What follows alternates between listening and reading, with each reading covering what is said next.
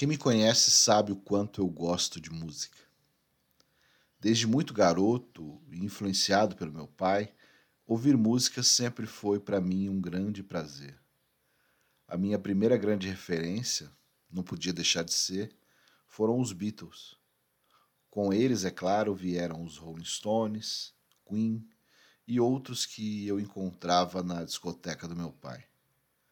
Além do rock, também conheci com meu pai a música e a poesia brasileira, quando de uma vez só ele me deu um livro e um disco, Vinícius de Moraes para as crianças.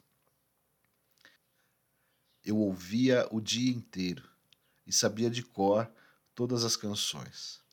A Arca de Noé, o nome do disco e do especial de televisão, contava com a participação de Milton Nascimento, Chico Buarque, Elis Regina, e eu sei que você também sabe canções deste álbum. Duvida? Lá vem o pato, pato aqui, pato acolá.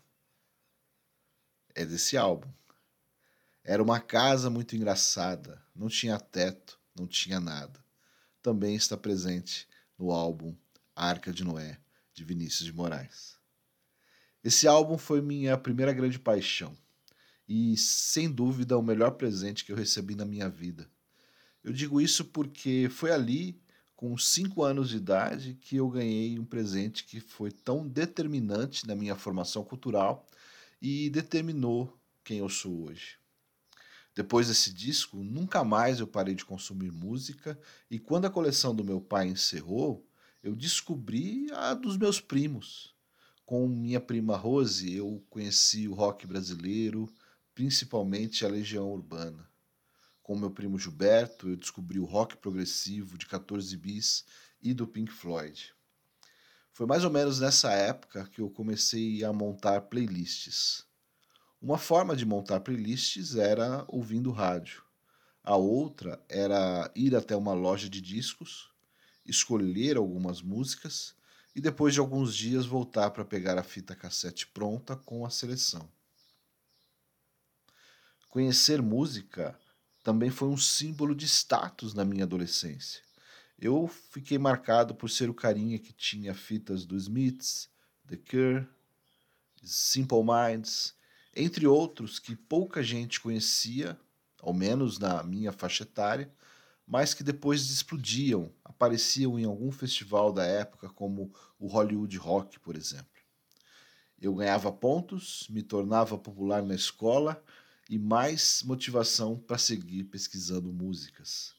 Com o tempo vieram a descoberta dos sebos no centro de São Paulo, a Galeria do Rock, o espaço Woodstock, uma loja maravilhosa onde eu comprava minhas camisetas, e as bancas com milhares de álbuns de vinil onde eu me enfiava quase todos os sábados.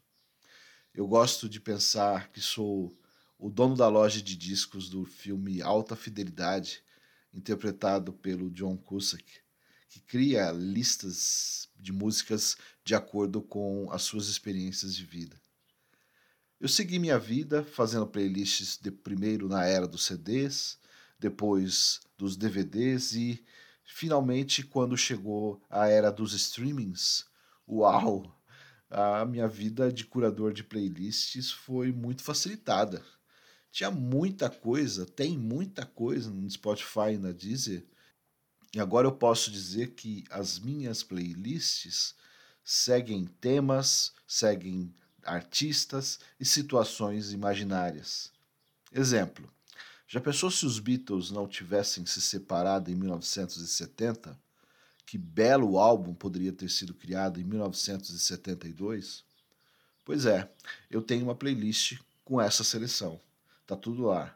Band on the Run, do Paul McCartney, My Sweet Lord, do George Harrison, Imagine, do John Lennon.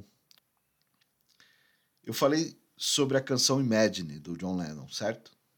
É ela quem vai nos conectar novamente com a história sobre a minha recuperação da Covid. Ana vai contar como me encontrou no quarto do hospital evangélico e como a sua intuição e um pouquinho de sorte ajudaram a fazer com que a música me despertasse. Conta, Ana. quando o hospital me ligou e falou que eu ia ficar no hospital com o Denis, que ele tinha tido uma melhora e tinha ido para o quarto, é, foi uma alegria muito grande, né? Quando eu cheguei no hospital e encontrei o Denis, eu tive um outro sentimento, que é um sentimento de, de frustração, né? Porque não era o Denis, ele não me reconhecia, ele não falava, ele ficava com, com um olhar profundo, com aquele, sabe aquele olhar de paisagem? E ele não perguntava do Júnior, ele não perguntava do, dos pais, ele não perguntava dos amigos, ele não sabia quem eu era. Então eu passei só a acompanhá-lo, mas sem interação nenhuma. E o que tinha era televisão para ele assistir, já que ele ficou em isolamento no quarto por conta da bactéria, né? Foi então que as únicas pessoas que a gente tinha interação no quarto é quando os enfermeiros vinham fazer procedimento nele. Daí foi quando, nessa interação, tinham perdido a veia dele, estavam tentando achar.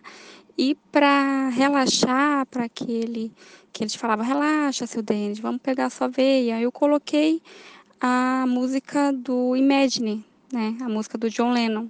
E ele imediatamente começou a chorar, copiosamente. Ele se emocionou muito e ele começou a cantar e ele me olhava e o olhar dele não estava mais aquele olhar de paisagem, estava aquele olhar conectado, dizendo que bom que você está aqui. E a partir daí eu percebi que ele tinha uma relação profunda com, com as músicas, né, que resgatava ele. E nós sempre como viajávamos ou quando eram de domingo, nós tínhamos playlists as famosas playlists de domingo, playlists de viagens. E eu entrei no Spotify e vi que ele tinha várias playlists que ele mesmo tinha feito, que ele se orgulhava em falar que tinha compartilhado com os amigos, né? E uma delas era Ariano Ouviria. E eu coloquei para ele. Era lindo de ver ligava o celular na cabeceira da cama dele, ele com o corpo totalmente duro, ainda sem movimento, usando fralda, se alimentando por sonda, não perguntava de ninguém e não falava. E quando eu botava aquelas músicas para ele, o bolero de Isabel, ele cantava com uma força e levantava a cabeça, que era o único movimento que ele conseguia fazer, sem conseguir, tentando levantar os ombros, e cantava, e ria, e chorava, e batia a cabeça no travesseiro. E daí eu percebi que a única maneira de eu resgatar o Denis era colocando as músicas dele para porque eu sabia que ele estava ali, aquele corpo não era o dele, aquele olhar é, perdido não era o dele, mas quem estava ali era o Denis. Então, eu não consegui registrar esses momentos porque o celular estava ocupado na cabeceira da cama dele com as músicas que ele escolheu quando ele estava bem e que ele gostava e que tinha um significado muito profundo para ele. Então era lindo de ver quando eu colocava música para o Denis ouvir. Ele voltava, era o Denis que eu conhecia, era o Denis que eu estava com saudade, era o Denis que eu queria levar para casa. Então, as músicas conectavam o Denis a gente. Ariano ouviria é uma pergunta. Montei essa playlist após conversar com o meu amigo Homero Barbosa, quando discutimos sobre quais os critérios o escritor paraibano, radicado no Recife, utilizava para consumir música de modo geral. Depois da nossa conversa, eu fiz uma playlist com músicas com artistas nordestinos, que gosto muito, e apresentaria para Homero na primeira oportunidade que tivéssemos de conversa. Essa playlist também foi trilha da nossa viagem para Pernambuco e talvez por isso a Ana tenha escolhido para eu ouvir. Como eu reagia aqui no mundo real, a Ana já deixou claro no áudio. Eu levantava o pescoço e cantava ainda que com muitos erros e a voz totalmente embargada, o que assustava as enfermeiras, como eu contei no caso da Débora.